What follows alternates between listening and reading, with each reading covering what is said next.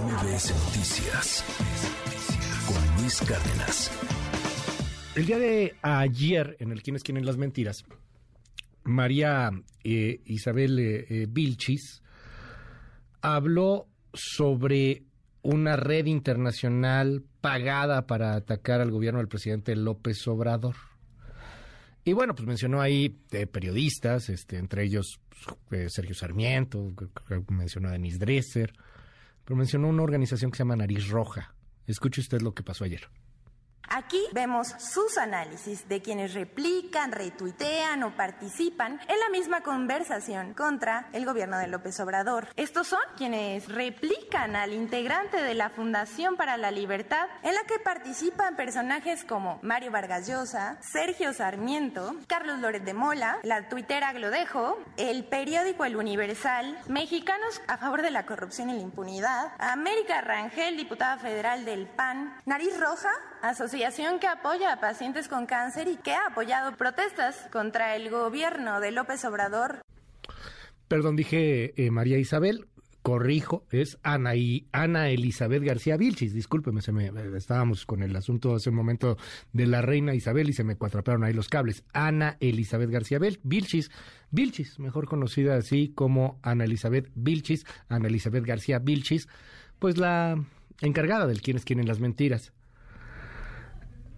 he platicado muchas veces con Nariz Roja y, mire, más allá de, de lo politizados que estamos, lo que hace Nariz Roja es buscar el cómo sí.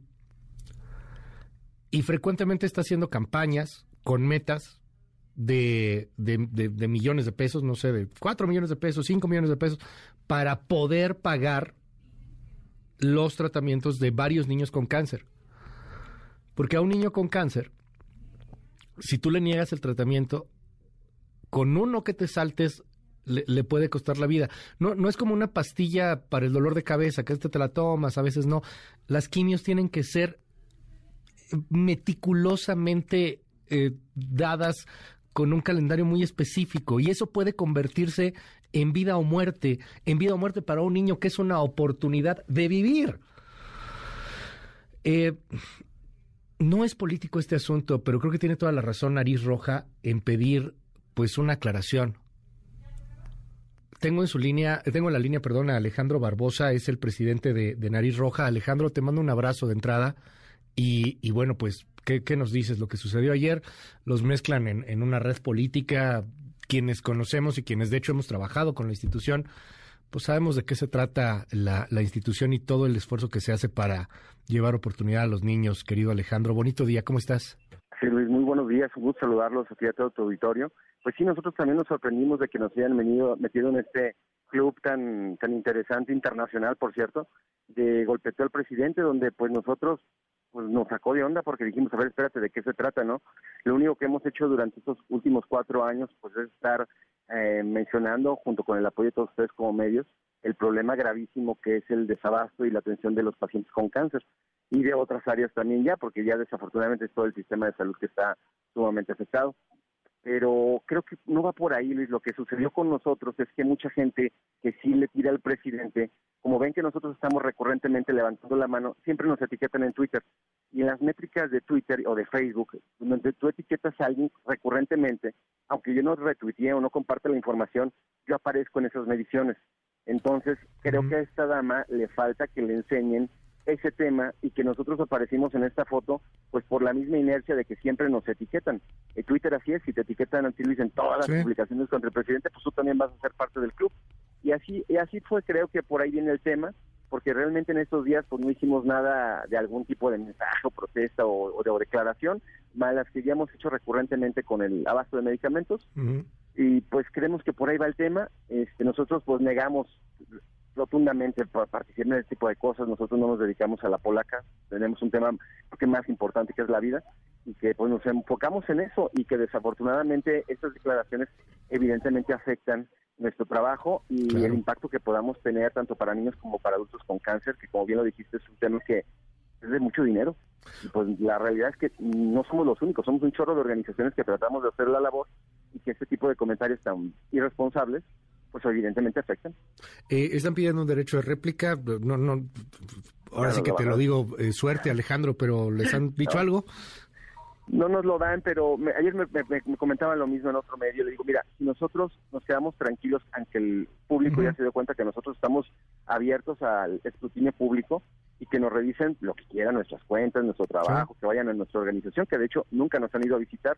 Es que es, difícil generar un juicio de alguien. Yo, por ejemplo, no podía generar un juicio de ti. No he estado contigo físicamente, no, no veo cómo vives, no veo cuál es tu... Todo esto, yo no puedo generar una opinión tan uh, irresponsable y creo que hoy fue lo que hicieron ellos. Y nosotros nos quedamos tranquilos porque la gente ya vio que nosotros estamos abiertos a la revisión de lo que quieran. Y este si hay algún tipo de oportunidad de hablarlo públicamente con todo el gusto vamos. Y hablamos también de otros temas que traemos guardaditos que eso sí si nos dan la oportunidad de hablar frente a frente, no, pues mucho de qué hablar, Y, y que tiene que ver no con una crítica al gobierno. A ver, es una organización de verdad, una, una organización extremadamente noble que, que se dedica a, buscar recursos para apoyar a niños que tienen y padecen cáncer y tratar de pagar medicamentos y tratar de pagar quimioterapias. ¿Cómo va la organización y qué necesitan? Por cierto, ayer se movió mucho y he estado viendo que, que afortunadamente empezaron a caer donativos eh, importantes, eh, Alejandro, espero. ¿Qué, ¿Qué, qué necesitan en esto? ¿En qué campaña Cuéntanos, compártenos. Ahorita estamos en una campaña que le hemos denominado No me rindo, por la misma situación que el problema desafortunadamente continúa y estamos haciendo colecta para recaudar fondos. Ayer en particular que hablábamos del tema de las mentiras, estamos invitando a la, señorita Vilchis, señora Vilchis, a que nos acompañe a Oaxaca para que vea el hospital de la niñez oaxaqueña que ha sido abandonado. Entonces vamos a hacer una colecta esta semana, en particular esta que sigue del mes patrio, enfocada a Oaxaca. Todo lo que recaudemos en la cuenta fiscal de Nariz Roja, a partir de hoy hasta el próximo domingo, vamos a enfocarlo en las necesidades muy urgentes de los niños con cáncer de Oaxaca. ¿Cómo podemos ayudar?